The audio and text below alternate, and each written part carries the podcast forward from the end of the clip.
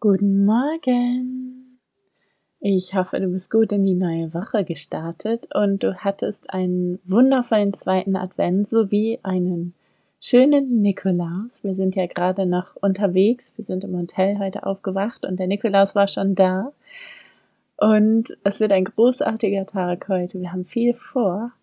Aber zunächst einmal, bevor es richtig losgeht, bei mir, aber auch bei dir und der Alltag überhand nimmt und man vom Leben mitgezogen wird sozusagen und viel vorhat, würde ich dich noch einmal gerne einladen, innezuhalten und zu überlegen, was 2021 ganz besonders für dich war, woran du gewachsen bist, welche Herausforderungen du gemeistert hast.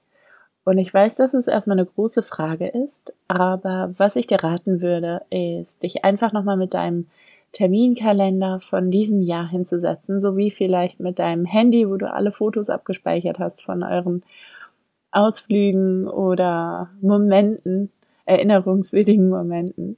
Und geh einfach mal durch, fang mal im Januar an, diesen Jahres, und schau mal, was du alles erlebt hast, was wirklich toll war. Mach mal so einen Jahresrückblick. Lass Revue passieren, was dir alles Tolles widerfahren ist, woran du gewachsen bist, was du gemeistert hast, was du überwunden hast und was du gelernt hast.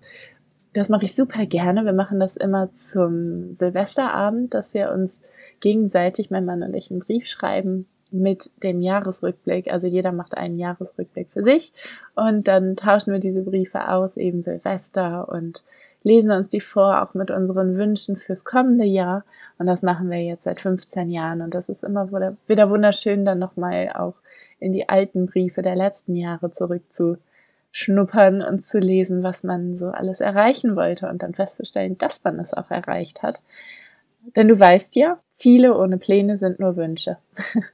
Und deswegen geh mal durch, schreib's dir auf, nimm dir Zeit heute mal im Laufe des Tages, vielleicht auch am Abend, wenn das Haus ein bisschen ruhiger wird und du bei dir Ruhe eingekehrt ist. Und ja, geh nochmal durch. Ich kann es dir nur empfehlen. Es lohnt sich wirklich sehr. Ich wünsche dir alles, alles Liebe aus meinem Hotelzimmer hier in London und fühl dich gedrückt, mach dir eine schöne Woche und wir hören uns spätestens morgen wieder. Deine Katie.